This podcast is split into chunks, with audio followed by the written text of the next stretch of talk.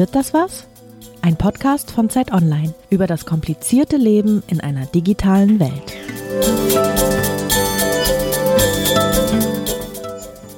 Hallo und herzlich willkommen zu einer neuen Folge von Wird das was, dem Digital-Podcast von Zeit Online.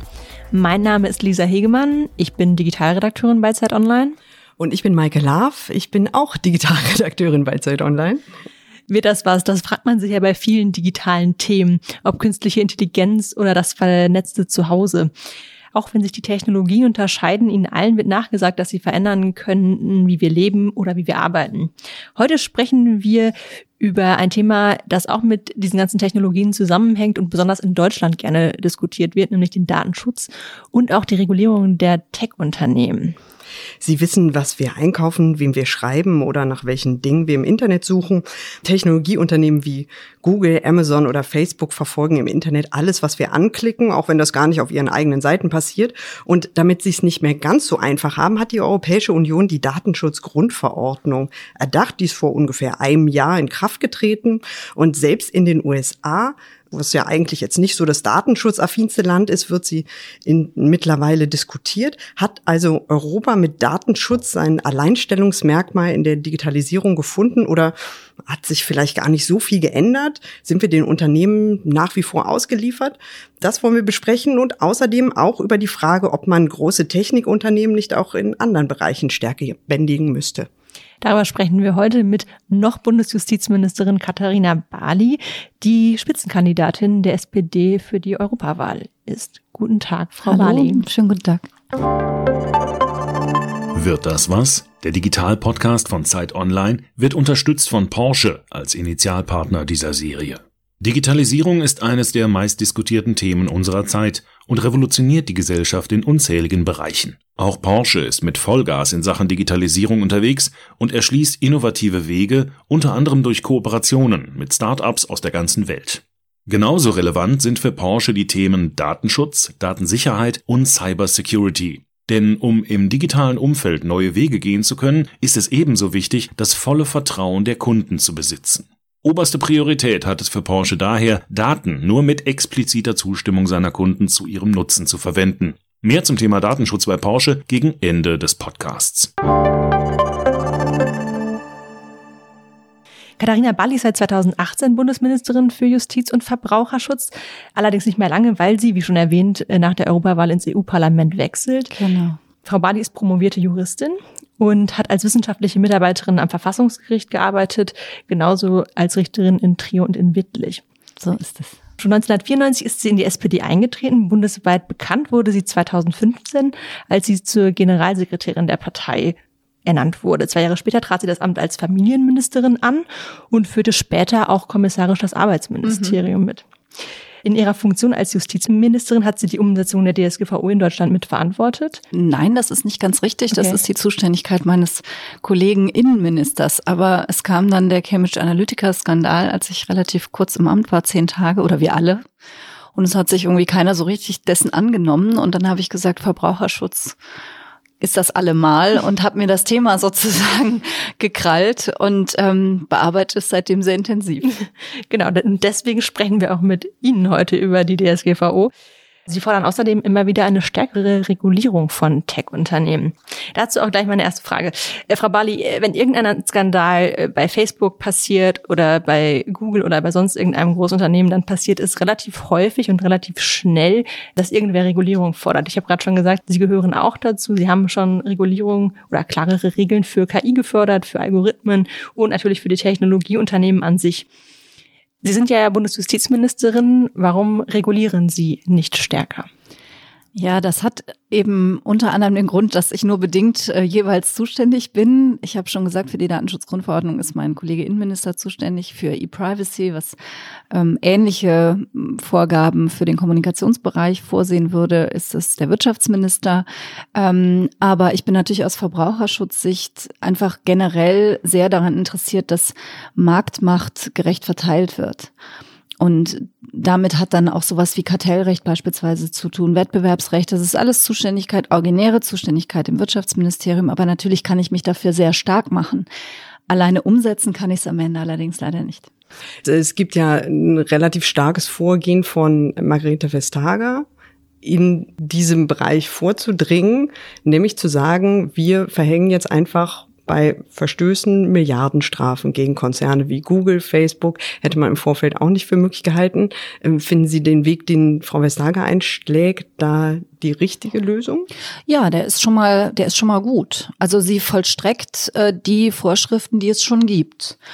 Und wir haben Kartellrecht, allerdings muss man sagen, dass unser Kartellrecht auf die digitale Welt bisher nur sehr unzureichend eingestellt ist. Also nehmen wir die Verbindung von Facebook, Instagram und WhatsApp. Das ist wettbewerbsrechtlich nicht beanstandet worden, weil die Userzahlen nicht so hoch waren, wie die, weil die Umsatzzahlen nicht so hoch waren. Das sind alles analoge Kriterien. Aber diese Frage, was passiert eigentlich, wenn wir Datenmengen akkumulieren? Was ist das eigentlich für eine Macht? Das wird bisher vom Wettbewerbsrecht nicht erfasst. Und wenn ich mir jetzt vorstelle, ein Unternehmen wie Amazon zum Beispiel überlegt, eine Krankenversicherung aufzukaufen oder da rein zu investieren in irgendeiner Form. Also die, diese gewaltigen Datenmengen, die Amazon ohnehin schon hat, könnten jetzt irgendwie langfristig perspektivisch zusammenkommen, auch noch mit Gesundheitsdaten, dann wird mir aus Verbraucherschutzperspektive da ein bisschen mulmig. Und ich finde, da müssten wir unser Kartellrecht, unser Wettbewerbsrecht beispielsweise anpassen. Sie haben jetzt gerade schon gesagt, dass es teilweise auch einfach nicht Ihr Bereich war. Ähm, in einem Gastbeitrag für Zeit Online haben Sie Anfang Januar mal geschrieben, ähm, dass es irgendwie auch national ja kaum machbar sei. Ist das nicht eine ziemlich einfache Sicht am Ende. Ich meine, ein Land wie Frankreich zum Beispiel, das ist ja bei der Digitalsteuer jetzt schon einfach auch einen eigenen Weg gegangen oder plant, ihn zu gehen. Ja, wobei das eigentlich wieder besseres Wissen ist. Ne? Die stehen unheimlich unter Druck mit ihren Gelbwesten, die müssen jetzt was tun.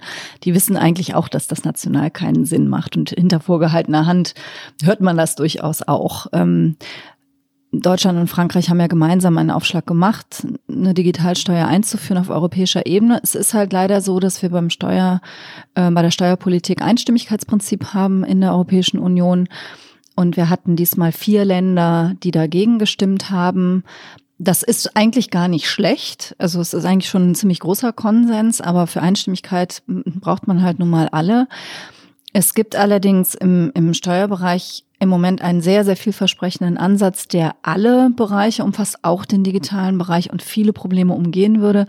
Das ist nämlich die sogenannte Mindestbesteuerung, dass also alle Unternehmen, egal was sie produzieren oder wo sie unterwegs sind, einen bestimmten Mindestsatz ähm, Steuern mhm. zahlen müssen.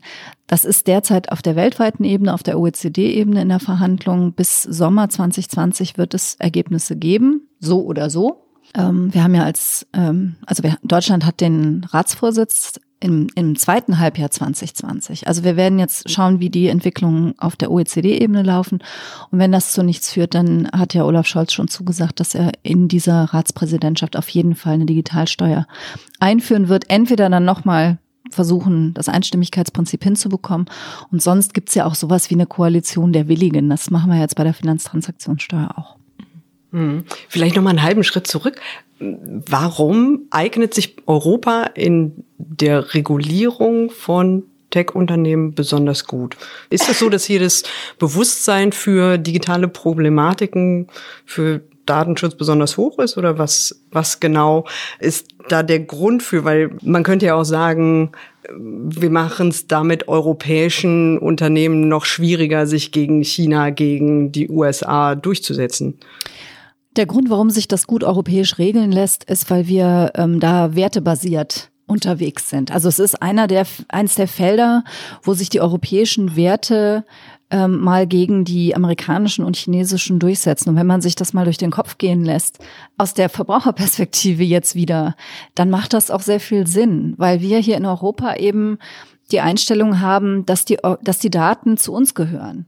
Also dass das nicht etwas ist, was dem, dem Staat gehört, wie die Chinesen, oder etwas ist, was man einfach mal so laufen lässt und, und mal guckt, wer damit am meisten Geld verdienen kann, wie das in den USA der Fall ist, sondern wir sagen eben, meine Daten gehören zu mir und ich entscheide, was damit passiert, weil das ähm, eben sehr viel über mich aussagt und mich ja auch ein Stück weit manipulierbar macht. Das ist ja das, was am Ende die Gefahr an der ganzen Geschichte ist. Und das Schöne ist ja jetzt festzustellen, die Datenschutzgrundverordnung ist ein Exportschlager. Das ist ein Erfolg. Und wir sind ein Markt von 500 Millionen Menschen hier in Europa. Das heißt, jeder, der sich hier betätigen will, muss diese Datenschutzgrundverordnung beachten. Das gilt ja nicht nur für Unternehmen, die bei uns ansässig sind, die bei uns ihren Sitz haben, sondern für alle, die hier irgendwas tun wollen. Das ist ja das Tolle an dieser Datenschutzgrundverordnung. Das heißt, die müssen sich eh dran halten. Und ich hatte ja Mark Zuckerberg zu Besuch im Justizministerium und ähm, ich war einigermaßen überrascht, dass er sehr klar sagte, für ihn ist das jetzt quasi die Grundlage für das weltweite Handeln. Bei, allem, bei aller Vorsicht, die man immer bei Aussagen von solchen Unternehmen walten lassen muss. Dessen bin ich mir natürlich sehr wohl bewusst. Aber Fakt ist, dass wir in ganz vielen ähm, Ländern der Welt Bestrebungen sehen, so etwas Ähnliches einzuführen. Und das finde ich ist ein ganz, ganz großer Erfolg der Europäischen Union. Sie haben die DSGVO auch schon vorher schon mal als eine Reform bezeichnet, die Vorbildcharakter hatte. Ähm, und stimmt natürlich, dass es diese Bestrebungen gibt. De facto ist aber noch nichts umgesetzt mhm. worden. Also noch ähm, ruht sich Europa so ein bisschen darauf aus, dass man eben diese DSGVO implementiert hat. Und zwar gibt es Bestrebungen, aber so richtig passiert es ja noch nichts. Naja, es sind schon erhebliche Bußgelder ausgebracht worden ja, auf Grundlage in, der Datenschutzgrundverordnung. Also verstehen das, Sie mich nicht falsch. Mhm. Ich, äh, absolut in Europa, aber ähm, Sie haben ja gesagt, in anderen mhm. Ländern. Und da sehen wir zwar Bestrebungen, aber noch gibt es keine richtig konkreten Ergebnisse. Also in Europa hat die Datenschutzgrundverordnung sechs Jahre gebraucht, bis sie zu Ende verhandelt war. Sechs Jahre, weil das einfach auch echt kompliziert ist. Ähm, und sie ist ja auch nicht perfekt. Also natürlich wird jetzt jedes Land, was sich überlegt, was Ähnliches einzuführen, sich auch genau anschauen, wo funktioniert das und wo gibt es vielleicht auch Punkte, die man anders machen soll. Das finde ich völlig legitim. Im Gegenteil, das finde ich sogar gut. Mhm. Ähm, aber diese, diese Grund, Skepsis, die ja eben auch in Ihrer Frage so durchklang, ist nicht zu viel Datenschutz schlecht für die Wirtschaft? Ähm, die scheint so aufgebrochen zu sein, weil wenn wir diesen wirklich großen Markt haben, Europa ist ja auch ein relativ kaufkräftiger Markt, ähm, wo klar ist, da müssen wir es eh einhalten, dann, dann ja sinkt auch die Hemmschwelle für die anderen. Und es ist ähnlich wie beim Mindestlohn. Es hat sich herausgestellt, dass da niemand drüber pleite geht. Ähm, die große Abmahnwelle ist auch ausgeblieben. Also ja, man muss manche Sachen auch einfach erstmal nur tun. Aber äh, also ich war im März auf der South by Southwest. Ähm, sie, das ist ja diese große Digitalkonferenz in Austin für alle Hörerinnen und Hörer, die das vielleicht nicht wissen. Und ähm, da habe ich einen Vortrag gehört, den fand ich extrem interessant. Ähm, und da hat ein Teilnehmer einen chinesischen Investor zitiert, der gesagt hat, die DSGVO sei die Todesstrafe für Innovationen in Europa. Und ähm, warum wundert mich das nicht? und es ging sogar noch weiter. Er sagte sogar, man könnte schon so etwas machen wie die DSGVO, aber das sei dann halt technologischer Selbstmord also Sie haben jetzt gesagt, es gibt, es gab diese Sachen bisher nicht. Natürlich sind Innovationen jetzt aber auch nicht groß entstanden, seitdem die DSGVO im äh, letzten im, Jahr. Im letzten oh. Jahr. Und zwei Jahre, Vorlauf, zwei Jahre Vorlaufzeit halt. Äh, ja, das hat, das in den zwei Jahren Vorlauf hat ja anscheinend niemand mitbekommen, dass die Datenschutzgrundverordnung überhaupt existiert und in Kraft treten, weil die Panik kam ja nur in den letzten vier Wochen. Ja, guter Punkt. War, ja, ich meine, da ist natürlich auch viel Irrationales dabei und es ist auch viel sehr Rationales dabei. Natürlich haben diejenigen, die mit Daten Geld verdienen und mit Daten kontrollieren. Ich meine, das müssen wir doch mal ganz klar beim Namen nennen. Natürlich haben die Chinesen überhaupt kein Interesse an Datenschutz. Das wissen wir doch. Also warum überrascht mich das dann nicht, dass ein chinesischer Investor sagt, doofe Idee? Aber das sollte uns doch gerade bestärken.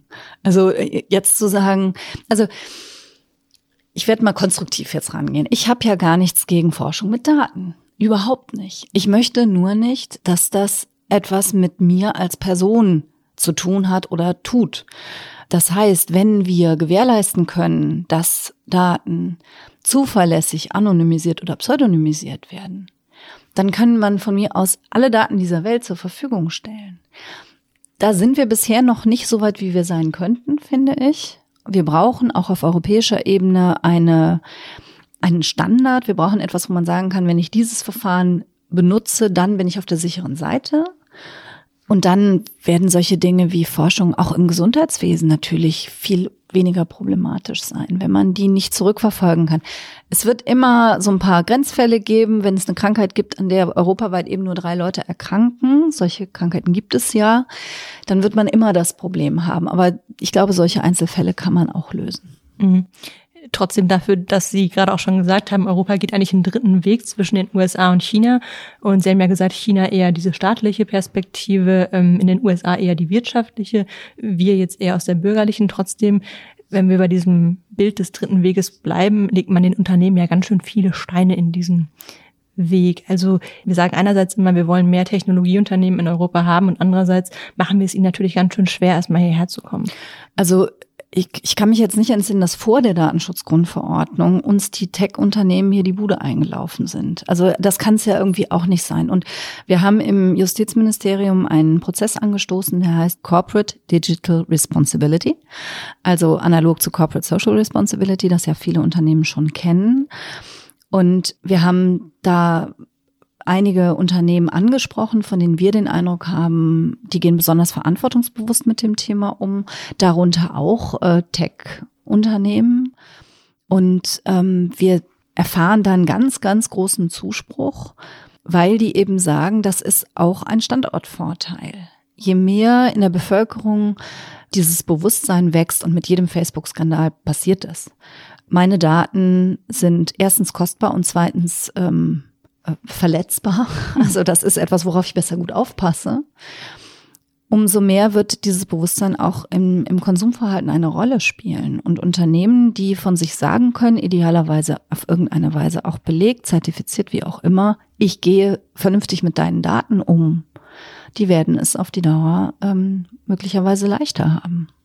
Ich frage mich jetzt nach einem Jahr Datenschutzgrundverordnung, was hat sich tatsächlich für den einzelnen Nutzer subjektiv gefühlt verbessert? Gegenfrage, was hat sich denn verschlechtert?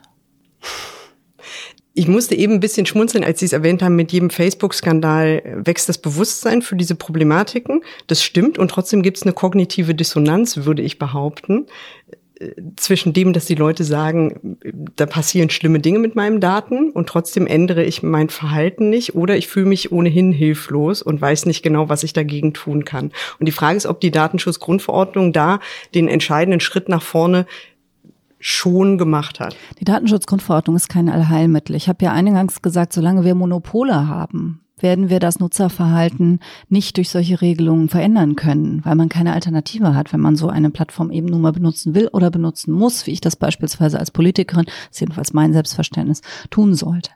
Aber natürlich hat sich ganz viel verändert. Also ähm, allein, dass sie gefragt werden, also dass, dass wenn sie was Neues, eine neue App installieren zum Beispiel, dass sie aktiv gefragt werden, darf ich auf deine Adressdatei zugreifen, auf deine Kontaktdaten? Darf ich auf deine Standortdaten zugreifen? Früher war das irgendwo unter ferner Liefen, hellgrau auf weiß, ähm, in einem riesen Text verborgen und ganz am Anfang ein verlockendes großes schwarzes Kreuz zum, ähm, zum Anklicken. Jetzt werden sie gefragt. Und ich weiß nicht, wie viele das am Ende machen. Aber wenn sie ein, keine Ahnung, ein Spiel runterladen, ähm, wo sie irgendwelche Schlangen verlängern sollen und er fragt sie, darf ich auf ihre Kon Kontaktdaten zugreifen? Ich hoffe, dass es dann bei möglichst vielen Leuten Klick macht und sie sagen, was will der mit meinen Kontaktdaten? Und sagen nein. Also es machen dann vielleicht nicht alle so extrem wie ich. Ich habe natürlich schon dann auch viele Dienste wirklich, bin dann auch aktiv auf die, auf die Seiten gegangen, wo ich dann meine Einstellung verändern kann. Ich bekomme auch seitdem, das ist immer mein Running Gag, aber es ist auch die Wahrheit, als ich dann bei, bei den großen Seiten, also bei, bei Google und so weiter, die Einstellung, ich will keine personalisierte Werbung bekommen, verändert hatte. Seitdem bekam ich wirklich wochenlang ähm, Werbung für Bademode in Übergrößen wirklich wochenlang. Und ich glaube, das war so eine, so eine kleine, kleine Rache, ja. Also ich sieht man jetzt nicht, aber ich trage keine Übergrößen. Und das, das, ich habe mich darüber amüsiert. Wer personalisierte Werbung haben will, muss das ja nicht tun. Aber allein, dass einem auch bewusst wird, was die eigentlich alles wollen. Also ich ich oute mich jetzt, das habe ich noch nie irgendwo gemacht. Ich spiele auch ganz gerne so ein paar Dattelspiele auf dem Handy, vor allen Dingen, wenn ich im Flugzeug sitze. Und ich habe zum Beispiel so ein Ding, wo ich total gerne so, so Puzzle mache, altmodisch.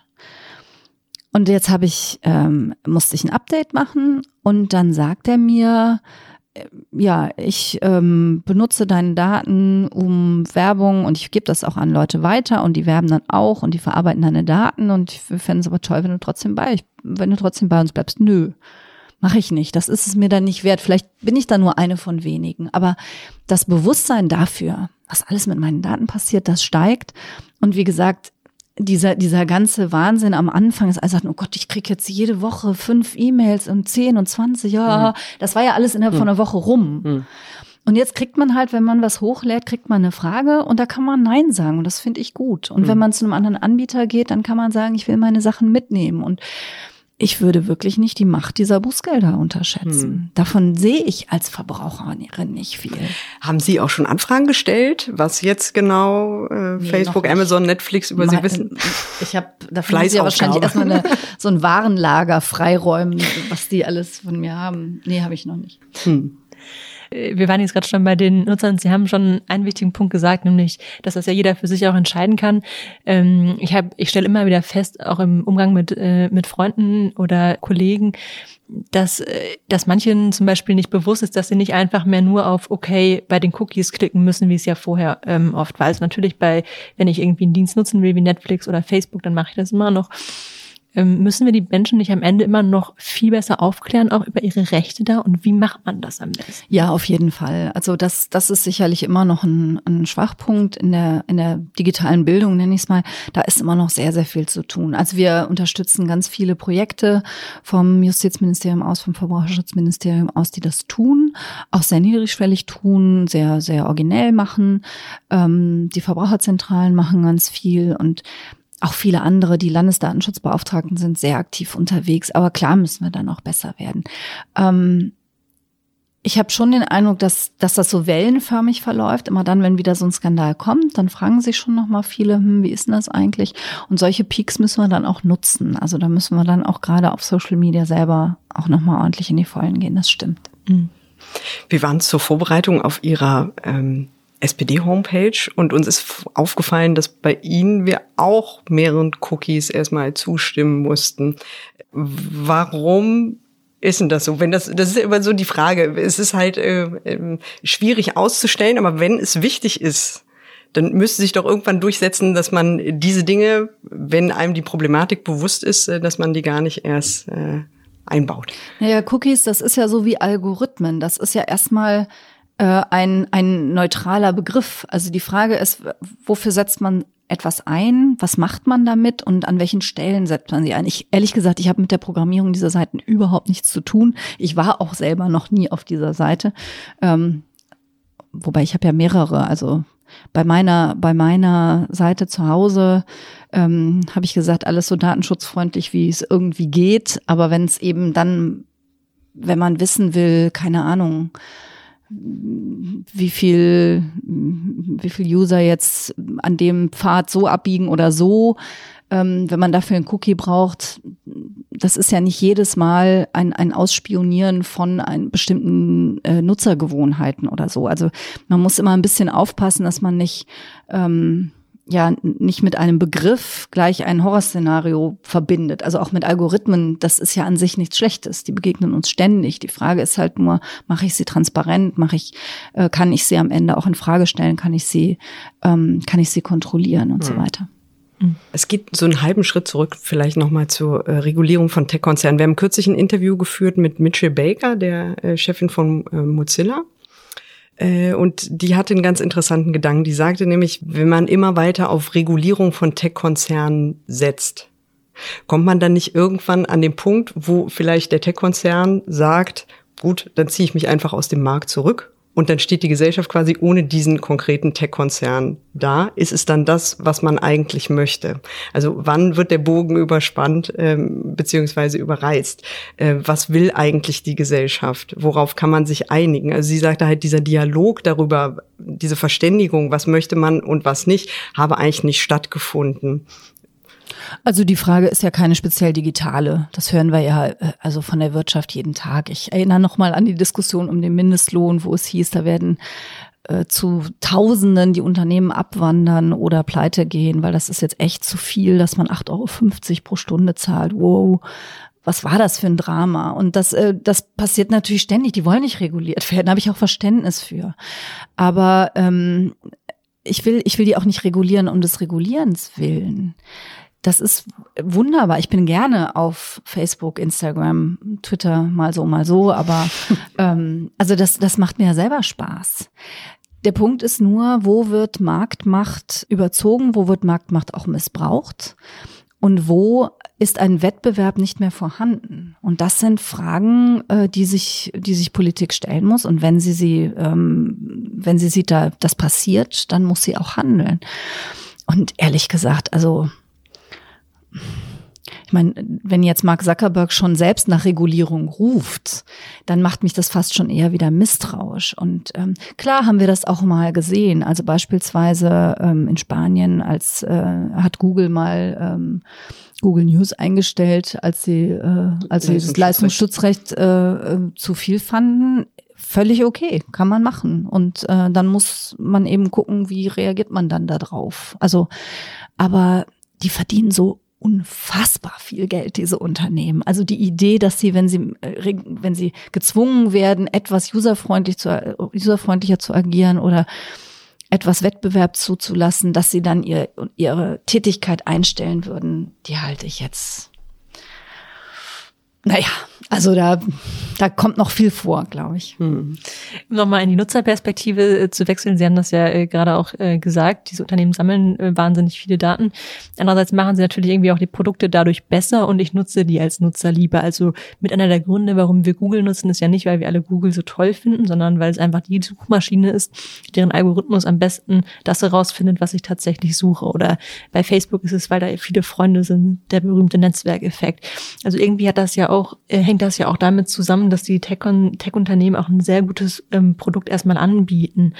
Wie kann man sicherstellen, dass sich weiter die Produkte verbessern auf der einen Seite und gleichzeitig der Datenschutz, den Sie gefordert haben, eingehalten wird? Auch? Da geht es ja um mehr als nur um Datenschutz. Da muss man sich ja nochmal ganz andere Fragen stellen. Und ich will die jetzt durchaus ganz offen stellen. Was machen wir eigentlich mit dieser Filterblasenfrage? Weil meine Wahrnehmung ist, dass sich ganz viele Leute über diese Filterblasen aufregen aber keiner seine eigene Filterblase gestört haben möchte. Und da müssen wir uns dann eben fragen, was wollen wir? Wenn wir, wenn wir solche Unternehmen wie Google oder Facebook immer weiter danach optimieren lassen wollen, was willst du sehen? Ich meine, es gibt Untersuchungen darüber, wie, wie man in immer äh, extremere Positionen auch quasi, ich will nicht sagen geführt wird, das hört sich jetzt sehr paternalistisch an, aber wie so eine Entwicklung stattfindet. Ähm, das, das muss man dann auch einfach gesamtgesellschaftlich äh, sich überlegen, ob man das will. Ob man will, dass Menschen nur noch in Kreisen unterwegs sind, wo sie genau das hören, was sie hören wollen.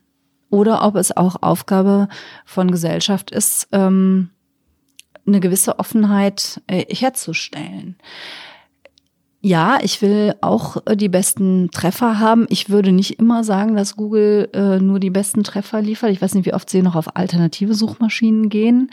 Ähm, das, das ist ja sowas, man weiß ja gar nicht, wie eine andere Suchmaschine äh, das, das am Ende machen würde.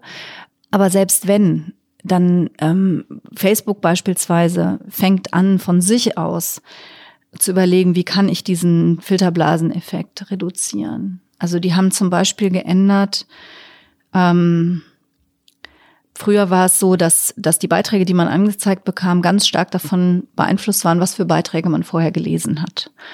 Und sie hatten immer auch einen Aspekt mit drin, welche Freunde man hat, also was das für Typen sind. Und sie haben jetzt diesen Freunde-Aspekt stärker gewichtet, weil sie sagen, das ist diverser. Da sind auch alte Schulfreunde drin, die sich vielleicht ganz anders entwickelt haben. Oder Familienmitglieder, die eine ganz andere Ansicht haben als man selbst. Also die gucken selber, dass man nicht mehr so ganz, ganz verengt wird, weil ich, solche Fragen müssen wir uns auch gesellschaftlich echt stellen. Hm.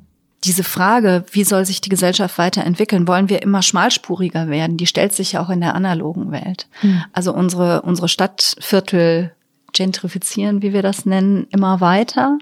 Man kommt, wenn man in einer gut bürgerlichen Gegend lebt, ja praktisch nicht mehr mit Arbeitern oder Hartz-IV-Empfängern zusammen. Ähm, je mehr wir online einkaufen, umso weniger trifft man auch Leute, die ganz normale ne, Tätigkeiten ausüben, sondern das ist dann alles eine, ähm, also die, die eine Blase. Die Kinder gehen entweder mit einem ganz hohen Ausländeranteil in die Schule oder mit gar keinem. Das ist eine, eine insgesamt eine gesellschaftliche Frage, der wir uns stellen müssen. Das ist, betrifft nicht nur das Digitale. Wobei man natürlich schon argumentieren könnte, dass sich solche Effekte im digitalen verstärken. Nehmen wir mal das Beispiel YouTube. Ähm, in den USA gab es ja kürzlich wieder einen großen Masernausbruch und nicht wenige machen ja YouTube mit dafür verantwortlich, weil auf der Plattform Videos von Impfgegnern eben hoch ranken und äh, so Disinformationen über das Impfen auch weiter gestreut werden einfach. Und in der analogen Welt gab es zwar früher auch schon Impfgegner, aber es war für, sie natürlich nicht so leicht, ihre Theorien zu verbreiten oder äh, sich mit anderen zu vernetzen.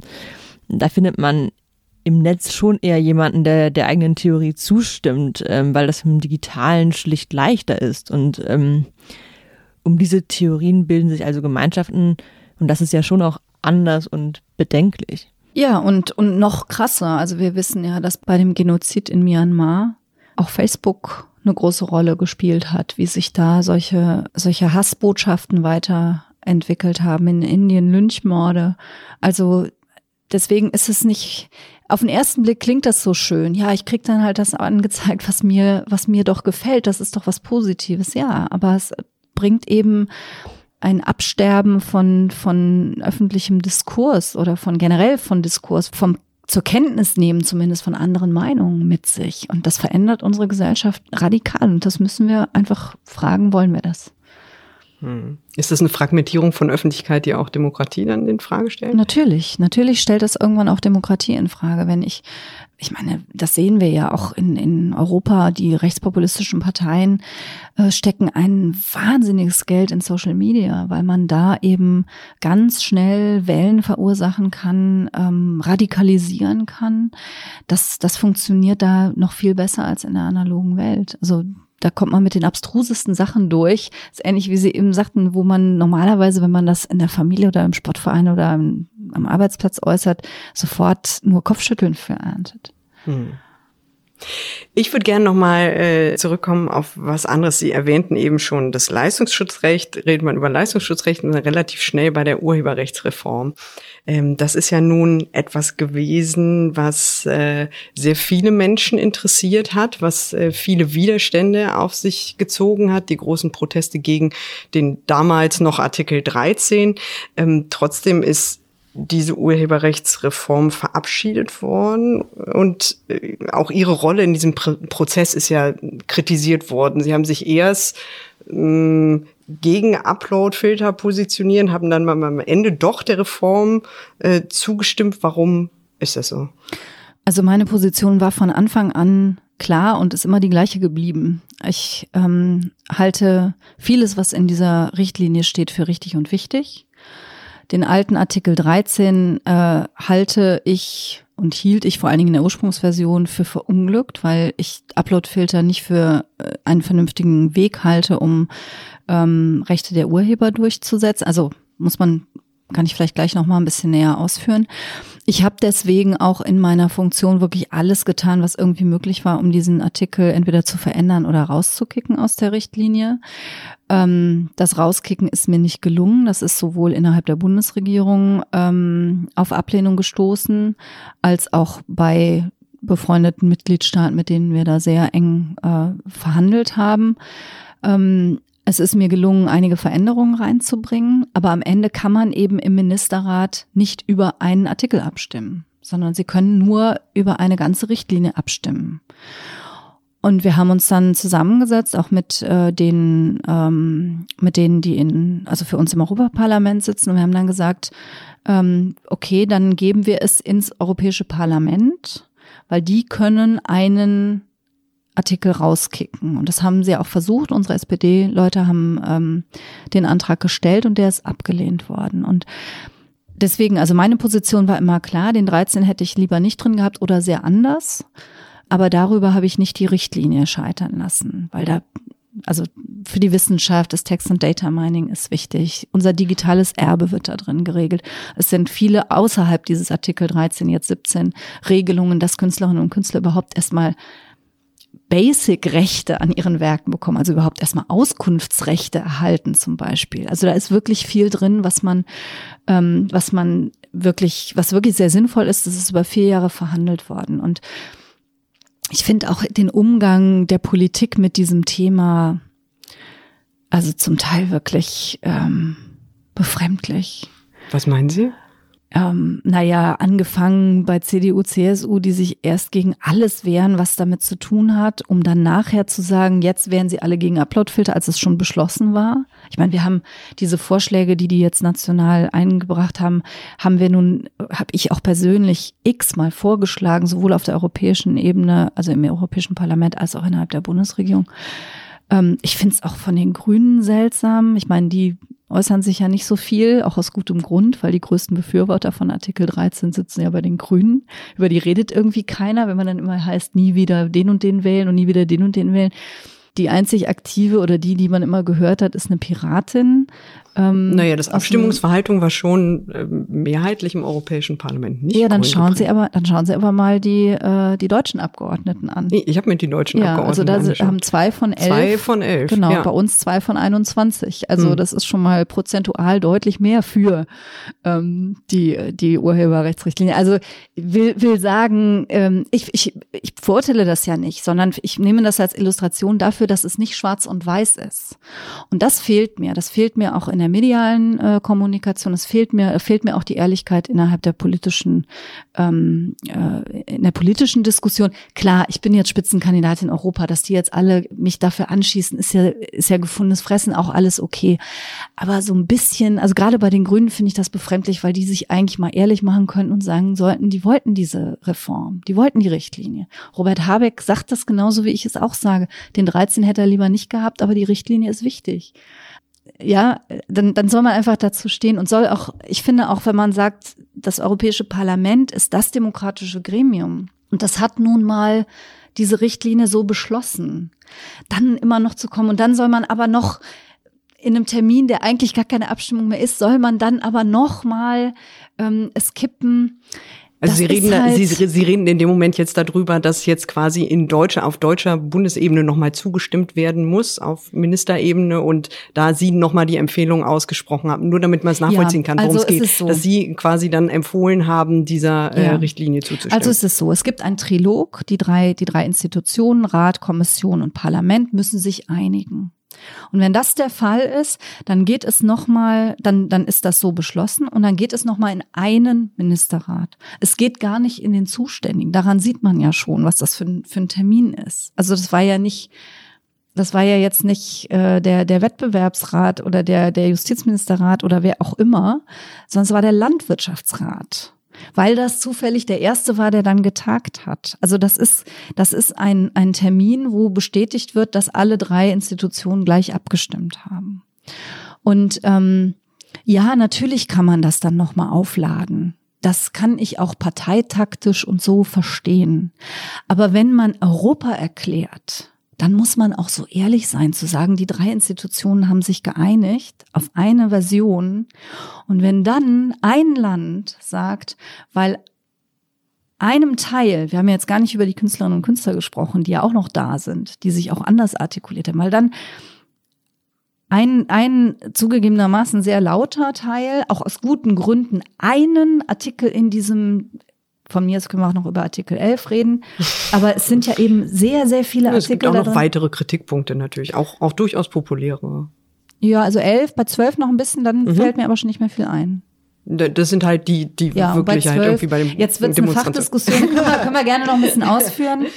Mhm. Aber ähm, das, das ist so ein bisschen ich finde das ein bisschen unbefriedigend, dass man auf der einen Seite sagt Europa, Europa und wir wollen das Europaparlament stärken, aber wenn es uns dann nicht passt, wie das Europaparlament entscheidet, dann wollen wir es doch wieder anders haben und dann auch die üblichen Verfahren auch gerne über den Haufen werfen. Das, das fand ich so ein bisschen schwierig in der Diskussion, hm. gebe ich hm. ehrlich zu. Trotzdem ist ja jetzt die Situation, es hat der Glaubwürdigkeit der SPD kurz vor der Europawahl ja nicht gerade geholfen. Ja, das finde ich eben ein bisschen schwierig, weil meine, meine Position war immer völlig stringent an der Stelle. Die war immer gleich. Und ich wünsche mir dann manchmal, dass das dann auch ein bisschen differenzierter dargestellt wird. Ich lese immer, mal war sie dafür, mal war sie dagegen. Nein, es ist ein Unterschied, ob man für einen Artikel ist oder für eine Richtlinie ist. Es sind einfach zwei verschiedene Dinge. Ich finde das auch relativ offensichtlich. Hm. Und meine, meine Position hat sich nie geändert. Es kommt natürlich dadurch zustande, dass sie halt sagen, ich finde Upload-Filter sind auch keine gute Idee genau. und dann also dann winken sie am Ende eine Richtlinie durch, die im Endeffekt Upload-Filter bedeuten, also selbst wenn sie nicht drinstehen. Viel, ich habe sehr viel auch höchstpersönlich noch an dieser Richtlinie geändert. Und wenn Sie sich das genau anschauen, alles, wir haben das ja in der Protokollerklärung auch niedergelegt, da habe ich auch sehr großen Wert darauf gelegt. Also ein Beispiel. In der Richtlinie steht nicht, dass die Plattformen quasi bei Todesstrafe keine copyright-geschützten Inhalte hochladen dürfen oder dass sie dort nicht hochgeladen werden dürfen, sondern da steht, sie müssen Best Efforts leisten. Das ist ähm, also als Juristin ein ziemlich klares, äh, ein, ein ziemlich klares Setting. Auf der anderen Seite haben sie drin stehen, dass ähm, nicht geschützte Inhalte hochgeladen, nicht blockiert werden dürfen, dass Parodien, Satire nicht blockiert werden darf. Die Kombination aus diesen beiden macht ziemlich klar, wo der Schwerpunkt liegt. Auf der einen Seite haben sie das, die müssen das Beste tun, was sie was sie können, das Zumutbare. Und auf der anderen Seite haben sie, das darf nicht passieren. Also einen Vorschlag, den wir ja ge gemacht haben in der ähm, in der Protokollerklärung ist.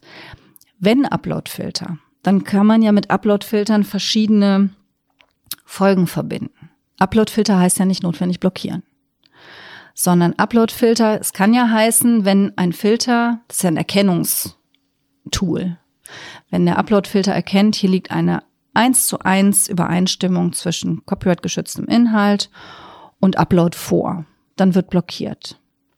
Ich habe ja die Möglichkeit, mich dagegen auch zu wehren, ne? aber das wird blockiert.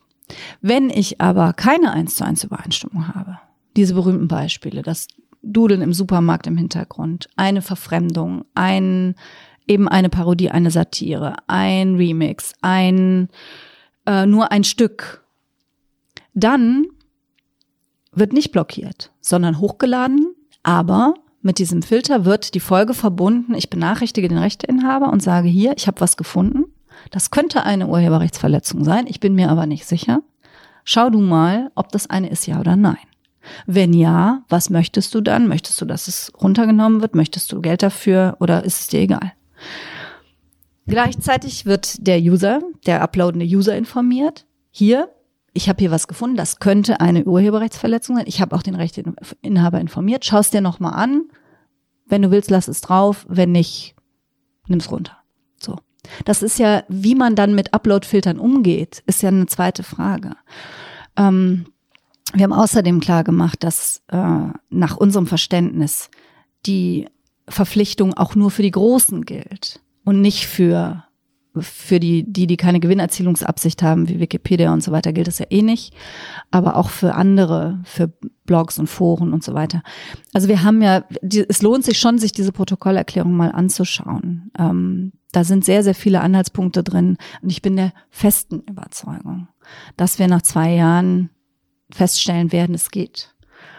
Ich bin jetzt allerdings auch ein bisschen vielleicht geschädigt durch das Netzwerkdurchsetzungsgesetz, wo es auch erstmal hieß, um Himmels Willen, Overblocking und das wird ganz, ganz furchtbar. Und am Ende, wir haben ja jetzt die Zahlen, sehen wir, dass, ähm, dass sich da im Grunde genommen keiner mehr gegen beschwert, wie das läuft. Ähm, jetzt ist das was anderes. Ich will das gar nicht auf eine Stufe stellen. Uploadfilter etwas blockieren ist was anderes als runternehmen, Notice and Takedown. Insofern ist der Eingriff höher. Also ich verstehe nach wie vor, was man dagegen hat. Aber ich bin sicher, dass man das ähm, dass man das so machen kann, dass es sowohl user- und netzfreundlich ist, als auch den Rechteinhabern die Rechte gibt, die sie haben wollen und brauchen. Das Problem ist jetzt, dass natürlich jetzt die Tech-Unternehmen am Zug sind. Also wir nein. haben ja eben lange darüber nein, nein, gesprochen, nein, dass jetzt halt ist die, nein, jetzt ist die Kommission am Zug. Ähm, in der Richtlinie steht, dass die Europäische Kommission jetzt die Mitgliedstaaten zusammenholen wird, um für eine möglichst einheitliche Umsetzung zu sorgen. Und das ist der Punkt, auch warum wir diese Protokollerklärung gemacht haben, weil wir jetzt natürlich auch keine 27 oder vielleicht auch 28 unterschiedlichen Lösungen wollen, aber gleich mal klar machen wollten, wo es langgehen kann. Denn ehrlich gesagt, am Ende des Tages hat doch kein Land ein Interesse daran, dass jetzt zum Beispiel keine, ähm, ja, äh, sich keine neuen ähm, Unternehmen mehr gründen können im Netz, dass da keine, dass keine, keine Remixes mehr möglich sind. Da hat ja kein Land ein Interesse dran. Aber möglicherweise haben ja Länder Interesse daran, bestimmte Meinungen auszublocken. Ich denke gerade ähm, an Ungarn zum Beispiel. Ja, interessant ist das Polen aber zum Beispiel und Italien. Ähm, Können wir gerne auch drüber reden. Ja, dass die auf der anderen Seite stehen. Ne? Und ich war in Ungarn. Ähm, in Ungarn war diese Reform überhaupt kein Thema. Ich habe mit Oppositionellen gesprochen, ich habe mit den ganzen zivilgesellschaftlichen Organisationen gesprochen, die sich gegen Orban wehren und die wirklich unter heftigsten Bedingungen arbeiten. Da war diese Reform und da war ein Uploadfilter überhaupt kein Thema. Orban hat wirklich andere Mechanismen, um äh, ja, um solche Sachen durchzusetzen. Tut er jetzt schon im Übrigen. Trotzdem ist ja jetzt quasi ähm, eine, eine laute Kritik, dass in der jetzigen Form es halt so ist, dass die Art und Weise, wie dieses Gesetz, was viele, auch Juristen, als so weich formuliert wahrnehmen, dass es halt äh, sehr unklar ist, was als nächstes passieren wird, äh, ist es doch so, dass oder ist zumindest die Wahrnehmung einiger Leute, ähm, dass das Problem, vor dem wir jetzt stehen, ist, dass die Tech-Unternehmen selbst ausgestalten, wie Upload-Filter eingesetzt werden und dass wir heute bereits sehen, dass die existierenden Upload-Filter teilweise Bugs produzieren, die wir uns vielleicht nicht wünschen. Ja, aber das ist doch einer der Punkte. Ich meine, YouTube setzt seit, wahrscheinlich seit sie bestehen, Upload-Filter ein. Und wenn wir sagen, ähm, es gilt für die großen Plattformen, dann wird sich bei denen ja äh, also natürlich wird sich da was ändern, aber dass sie diese Technik jetzt auf einmal einsetzen würden, so ist das ja nicht. Also wenn Sie jetzt einen, einen copyright-geschützten Inhalt eins zu eins bei YouTube hochladen wollen, dann geht das schon jetzt nicht. Und das findet doch auch keiner anstößig. Ja, aber jetzt gibt es eine Richtlinie, die unter empfindliche Strafe stellen würde, wenn die Upload-Filter nicht hochgedreht werden, also nicht schärfer eingestellt werden. Ja, wie gesagt, wir haben das beim NetzDG gesehen. Die, die haben ja kein Interesse, die haben ja selber auch kein Interesse daran, zu viel zu blocken. Also jetzt ein genuines Geschäftsinteresse, mhm. weil jeder geblockte Inhalt verdient kein Geld und frustriert einen uploadenden User. Das heißt, die, die Unternehmen wollen natürlich keine Strafen bekommen, aber sie wollen auch nicht overblocken. Das ist nicht ihr Interesse. Ein wirtschaftliches Interesse haben sie daran nicht. Und deswegen war mir das so wichtig zu sagen, sie, sie schulden Best Efforts. Und das ist eben der Punkt. Sie schulden die zumutbare Anstrengung. Sie schulden nicht, dass am Ende kein einziger copyright-geschützter Inhalt mehr hochgeladen werden darf. Deswegen dieser Vergleich zum NetzDG. Das ist auch da so. Sie müssen auch beim, beim NetzDG nicht jeden strafrechtlich relevanten Inhalt blocken sondern sie müssen einen Mechanismus aufbauen, wie man effizient sich beschweren kann, wenn man glaubt, da ist ein strafrechtlich relevanter äh, Eintrag und müssen das transparent gestalten und müssen Berichte darüber schreiben. Deswegen erscheint mir diese, diese Parallele ähm, an der Stelle, nicht überall, aber an der Stelle äh, angebracht. Die Digitalisierung bietet weitreichende Chancen, um Unternehmen sowie deren Produkte fit für die Zukunft zu machen. Doch wo Daten erfasst werden, lauern Gefahren. Cyberkriminalität oder Missbrauch von Daten gilt es vorzubeugen und nicht erst zu reagieren, wenn es zu spät ist. Porsche tut dies, indem es seine jährlichen Ausgaben für die IT-Abteilung auf rund 500 Millionen Euro erhöht hat. Die zentralen strategischen Themen der IT sind künstliche Intelligenz, User Experience und Digital Security.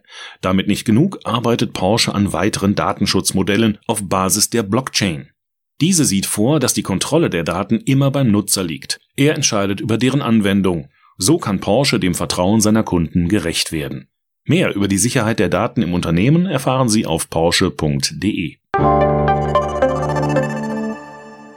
Trotzdem gibt es äh, tausend von erzürnten, gerade jungen Menschen, die mit dieser Entscheidung auch der SPD gar nicht glücklich sind. Wie gewinnen Sie diese Menschen für die Europawahl für Ihre Partei zurück? Also erstens, wenn man mit ihnen ähm, spricht und ihnen das erklärt, ich mache das ja jeden Tag, ich bin ja ständig unterwegs in allen möglichen Formaten, analog wie digital, ähm, dann ist es, also bis auf einen einzigen Fall kann ich mich nur dran erinnern, aber die gingen auch von wirklich falschen Voraussetzungen aus, ist es immer so gewesen, dass es am Ende heißt, okay, wir hätten es uns trotzdem lieber anders gewünscht, aber wir verstehen jetzt, warum, warum sie so entschieden haben. Der zweite Punkt, man, man muss das schon auch so sehen, wie es ist. Es ist ein Konflikt zwischen verschiedenen Gruppen. Und so wenig, wie man sagen darf. Ich fand das ganz, ganz furchtbar, dass die jungen Menschen instrumentalisiert wurden und irgendwie, manche sagten ja sogar bezahlt. Das fand ich ganz entsetzlich. Aber so wenig darf man auch auf der anderen Seite sagen, die Künstlerinnen und Künstler, die sich ähm, für ihre Rechte aussprechen, sind nur irgendwie ganz wenige oder nur irgendwie eine Funktionärsschicht. Das höre ich nämlich auch.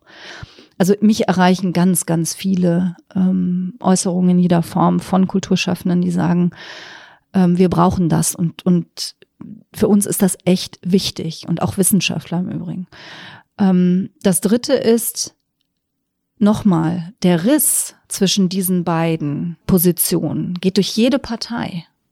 Und ich finde, das muss man auch ehrlich so sagen. Das ist nicht nur, also am wenigsten wahrscheinlich war das noch bei der, bei der Union der Fall. Die waren immer ganz klar für diese Upload-Filter, bis auf eine kleine digitale Gemeinde. Aber das geht mitten durch die Grünen, es geht mitten durch unsere Partei. Bei der FDP weiß ich jetzt nicht, ob sich da so viele Kulturschaffende engagieren, aber das ist etwas, was alle Parteien für und gegen haben und wo auch alle unterschiedlich abgestimmt haben. Und deswegen finde ich, gehört es wirklich zur Ehrlichkeit dazu zu sagen, also wenn man jetzt sagt, nie wieder den und den wählen und nie wieder die und die wählen, dann schaut euch aber das mal genauer an. Also das, das gehört, gehört für mich zur Demokratie dazu. Ich finde, wenn ich junge Leute wirklich ernst nehme, dann diskutiere ich doch mit ihnen über diese Position. Das ist doch nicht, dass man dann einfach nur sagt, ihr seid laut und ihr seid viele, okay, ja, dann mache ich das ganz schnell. Sondern wenn man, wenn es Gründe gibt, dann muss man die doch auch erwägen dürfen und auch darlegen und ähm, auch danach entscheiden können. Und ich verstehe das, dass da viele jetzt echt sauer sind, weil sie, weil sie sehen, Mensch, wir sind, wir sind so viele auf die Straße gegangen und die sehen natürlich nicht unbedingt, was es auch verändert hat. Also dass sich zum Beispiel innerhalb der Texte ja ganz viel geändert hat, auch aufgrund dieses, dieses äh, Drucks von der Straße. Dass diese Protokollerklärung so nie zustande gekommen wäre ohne diesen Druck. Also ich hätte dafür gekämpft, aber ich hätte ohne diesen, diesen Druck das ja nicht durchsetzen können, der da auch ähm, im Kessel war. Und gut, das wird jetzt lange nach der Europawahl sein, aber ich freue mich drauf, da in zweieinhalb Jahren drüber zu diskutieren, wie es dann am Ende wirklich aussieht, weil ähm, ja, selbst die, die, die Aktivisten von Change.org, die mir diese vielen Unterschriften, die digitalen Unterschriften übergeben haben, gesagt, das Internet wird darüber nicht zerstört und YouTube wird nicht pleite gehen. Das wissen die schon auch sehr genau. Mhm. Gut, dann sprechen wir uns einfach in zweieinhalb Jahren wieder. genau, und an dieser Stelle bedanken wir uns, äh, dass Sie da waren. Eins kann ich ja vielleicht noch sagen, weil wir haben in der Protokollerklärung auch geschrieben, wenn sich herausstellen sollte, dass es in eine schiefe Richtung geht, dann muss die Kommission schnell handeln. Und dann bin ich ja wiederum in Brüssel an der richtigen Stelle, um das auch zu forcieren. Und das werde ich dann auch tun. Hm. Darüber sprechen wir dann in zwei Jahren. Mhm. Ganz herzlichen Dank, dass Sie da waren. Sehr gerne. Und ähm, wir hören uns dann in zwei Wochen wieder bei der nächsten Folge von Wird das was, dem Digital Podcast von Zeit Online.